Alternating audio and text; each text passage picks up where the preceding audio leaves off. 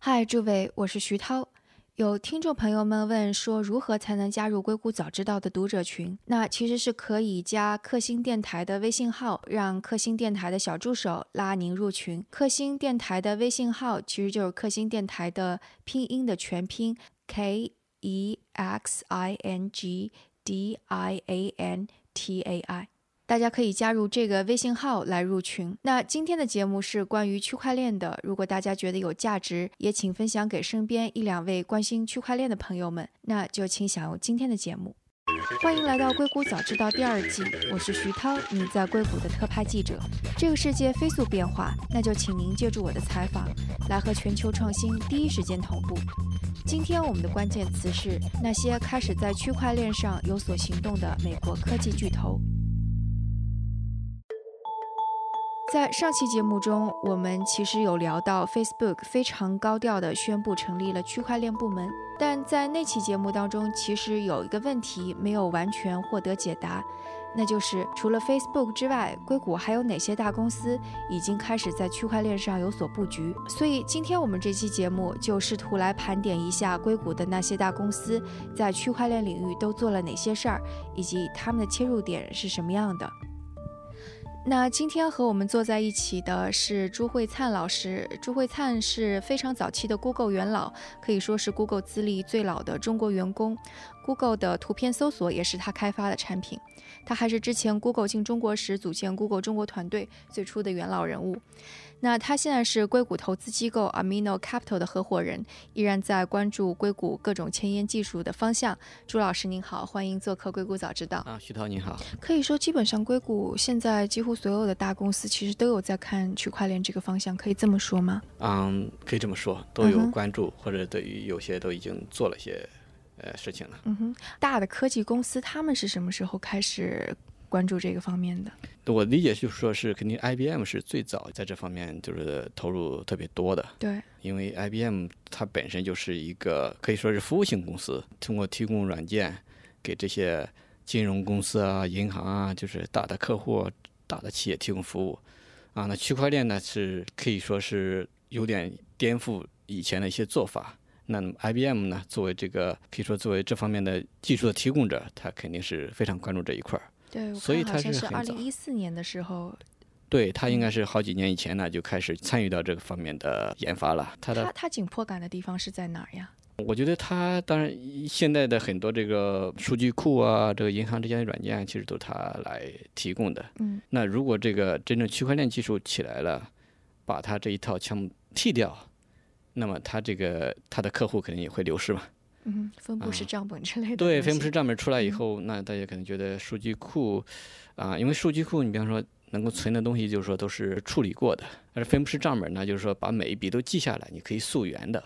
嗯哼。啊，这两者呢，如果能够结合起来，既可以就是说让你及时的知道你账号里有多少钱，也可以让你知道，这就及时及时知道你账号里有多少钱，这其实是一个数据库。但是呢，你这个钱是怎么？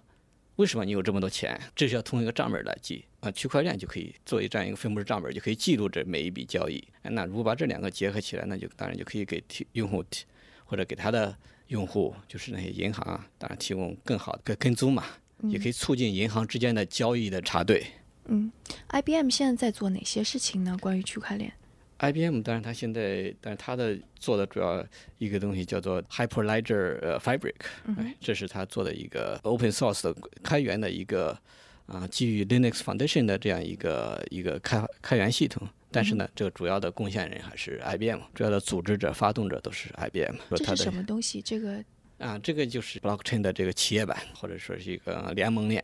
一般呢，我们说 Blockchain，比方说像 Ethereum 以太坊，这些都是公链。公链就是说，任何一个人你都可以说，我有台机器，我就想加入到这个公链里面去，去维护或者去去挖矿。这个是可以说是对所有人都开放的。那加入这些公链的这节点呢，有有些可能是敌意的，和这个联盟链所碰到的问题其实是很不一样的。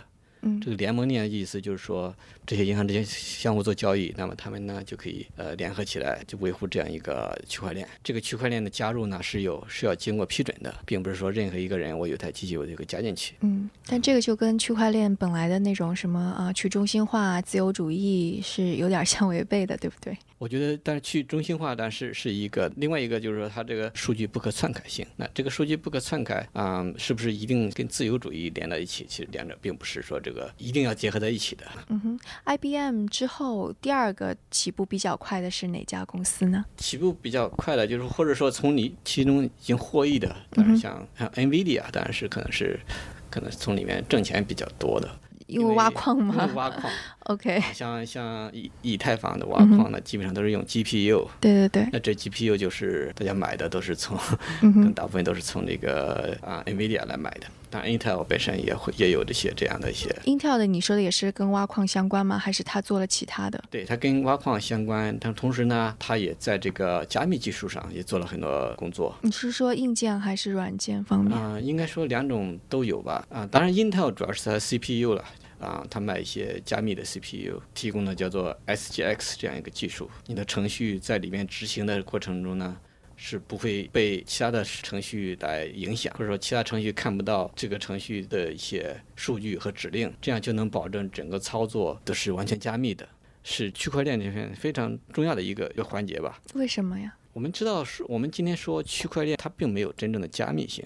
嗯嗯，因为区块链它既然是一个公开的分布式账本，那么其中每一笔交易，所有人都可以看到的。就说 A 向 B 呃寄了十个比特币，那这笔交易就写在这个账本里边。现在主要问题就是说，是我们并不知道 A 是谁，并不知道 B 是谁，因为这个 A 和 B 呢，这用的都是在区块里面都是用公钥这样一个概念，就相当于它的一个账号。嗯哼，我们只知道他的账号是什么，但是我们不知道这个账号对应的人是什么。但是呢，一旦你知道这个账号这个人是什么，交易的历史你都可以知道。所以这个你要说今天区块链说有加密性，其实这是一个很可笑的一个说法，它根本没有任何加密性。所以就相当于是 Intel 从非常底层来解决加密这个问题。没错，当然除了这以外，我们知道 Facebook 啊、Google 这些大公司，他们也开始关注这方面的技术。嗯哼，像 Google 呢？那 Google 关注可以说动作还不大。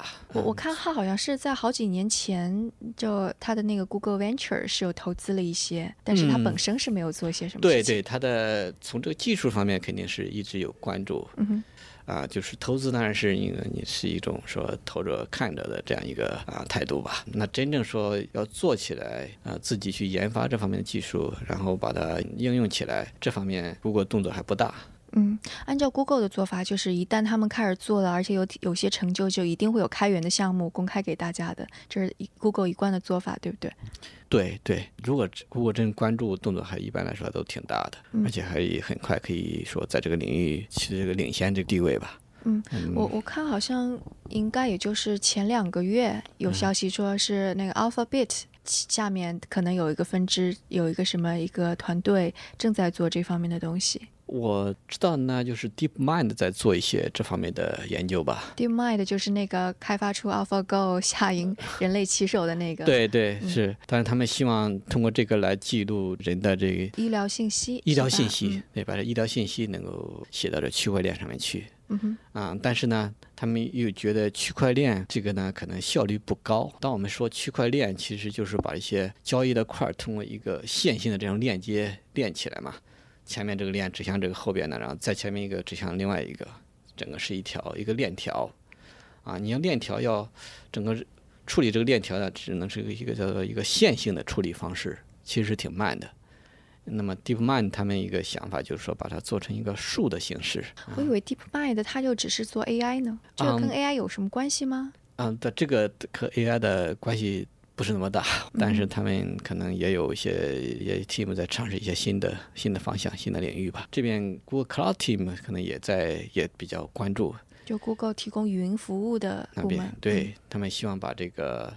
即使就即使自己不用，我觉得现在区块链这块，因为它技术还是就区块链现在呢，它的效率还不够好，嗯，肯定没法支持 Google 现有的业务。那么 Google 不可能说把它的搜索啊，或者 Gmail 啊，或者其他的一些业务转到这个区块链上面来。但是呢，他希望通过这个它的云平台，先把这个区块链做一个服务来推出来。嗯，当你说作为一个服务推出来是什么意思呢？嗯，就是说它提供这些 software software package 吧，这些封装好的，那如果你想在 Google 这个云上部署一个区块链，嗯，那么它这个工具可以让你很快的部署起来。嗯啊，这样一些也许一些小公司就想可以先试起来。嗯，其实这个就跟那个 AWS 最近宣布的说也会有 blockchain 的什么 examples 的那种，其实是一样的，对不对？啊，没错，没错 Templates 好像是对，它跟 Consen Consensus 嗯哼啊，对，合作来提供这样一个应该是 blockchain as a service。嗯 Consensus 这家公司是本来是做什么的呢？Consensus 这家公司，应该它的创始人就是 Ethereum 的一个 co-founder 吧，嗯，以太坊的。嗯，Consensus 所做的事情就是给这个以太坊提供一些工具，同时把以太坊变成一个企业的版本，跟 Hyperledger 这种有点可以说有点竞争关系吧，有点类似。所以，就如果说 Google 和 AWS 他们提供那个这种 blockchain 的 service，提供这些 service 跟以太坊有什么关系呢？因为我现在知道很多的应用程序全都是在以太坊上的。比方说，一个小公司，他想试试验一些呃基于区块链技术来做一些开发，那他可能想先在这样一个私链上去试一试啊，因为你往公链上写的东西一下子就公开了，也不一定是一个好事。所以你说的私链就相当于是 Google 或者 Amazon 他们提供那个服务上面嘛？对对，比方说今天很多人要做的话，都是说我在我自己的电脑上打一个区块链这样一个呃这样一个服务，然后把我写的程序在上面跑一跑，很多人就可能都会这样去做。嗯啊，那么但是那个呢量就不够大，因为我在我一个个电脑上跑的，肯定可在十个电脑上跑，看到的规模、看到的效果、判断看到可能发生的问题，那显然是不一样的。Google 和 AWS 就提供这样一个服务，说我可以提供很好的接口、很好的命令、很好的操作，让你可以很快的在我这个平台上拉起一个有十个节点的区块链，这样你就可以试验你的技术了。所以其实可以说是在短期的竞争，呃短短期内，Google 和 AWS 在区块链上的竞争，就是在关于这个服务的竞争了。对对，这块儿可能就是刚开始先部署起来，因为他我觉得他们也是都在也在看嘛，就是试一试看一看啊。如果这方面真能起来，那他可能会投入更多的技术，说更多的资资源去开发一些去或者说去呃改进其中的一些问题吧。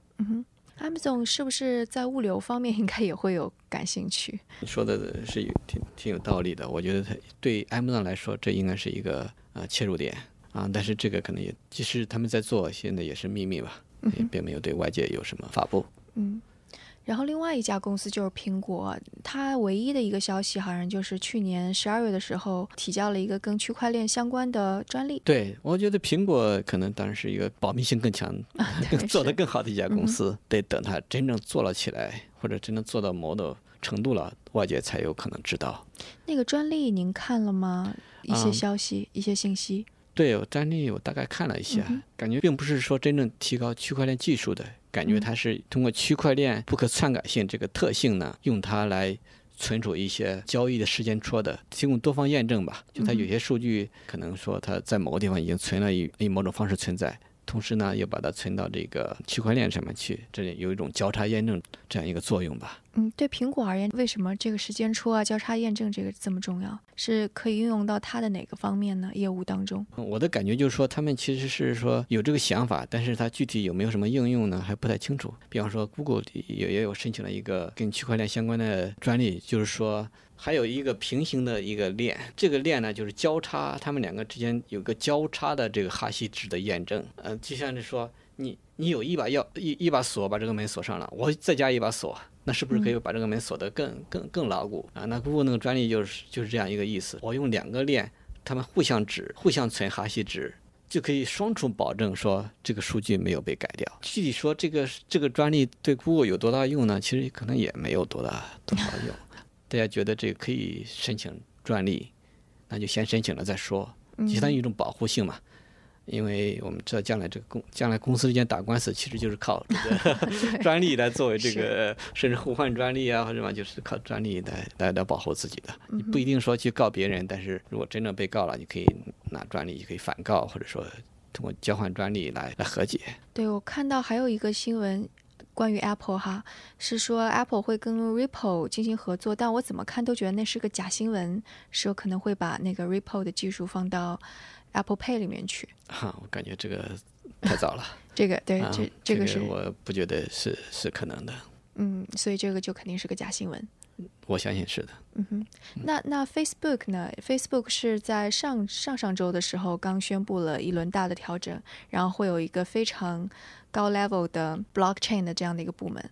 对对，有 David Marks 原来是 Messenger 的头来立的这样一个部门儿，这说明这个 Facebook 其实对这一块儿非常重视。它的重视有可能是因为这个最近 Telegram 的发币融资非常火，可能跟这件事有很大关系。也跟会跟他们那个数据给给那个 Cambridge Analytic 对，会跟这个有关系吗？嗯，应该说也可能也会有一定关系吧。嗯，不过就是当当你说是那个 Messenger 原来的 leader 那个嗯 David Marcus，、可能就会让人更加想到更多的是跟 Telegram 相关。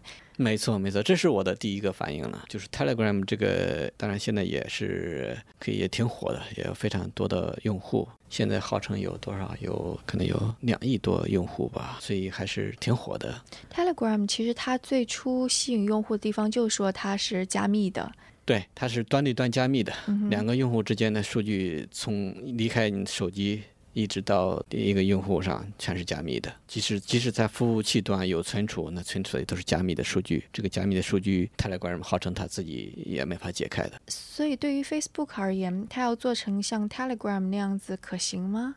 其实它底下那个 WhatsApp 其实已经做这种是是一种端对端的加密了啊，他做这一点是肯定是可行的，只是说他愿不愿意做而已。就是他对他自己的 Messenger 是不是要这样做？就是 Telegram 今天提供的服务其实还是一种中心化的，并不是去中心化的。嗯哼，嗯，它来融资，通过发行发币来融资，他其实是想做一个去中心化的、完全基于公链的这样一个 Messenger，这是他今天的目的。啊，他要先做一个公链，然后再把，就相当于 Telegram 的这种服务，只是一个上面一个应用程序而已。没。错，对。哦，那雄心很大。对，然后一旦有了这姑娘以后，一旦把 Telegram 的服务转上去以后呢，它就可以通过它的币形成这样一个 e-commerce 这种商业电商这样交易啊、游戏啊都可以在这个平台上做起来。所以就是一个区块链上的微信。那 区块链对一个这样的一个微信这样一个生态系统，嗯嗯，对，说说到这个微信，那个国内你知道有哪家大的科技公司，其实在这方面可能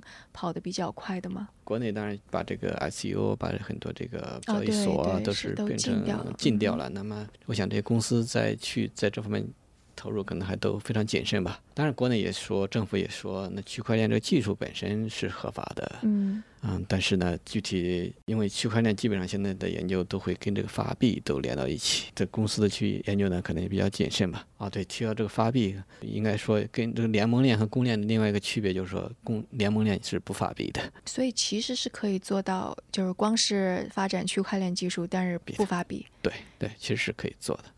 好，那今天非常感谢朱老师给我们分享那个硅谷各个大的科技公司在区块链上的各种动向，非常感谢。啊，谢谢谢谢。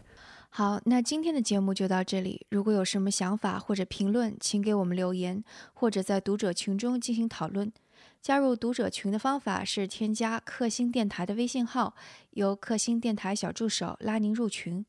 微信号是克星电台的拼音全拼，K E X I N G D I A N T A I。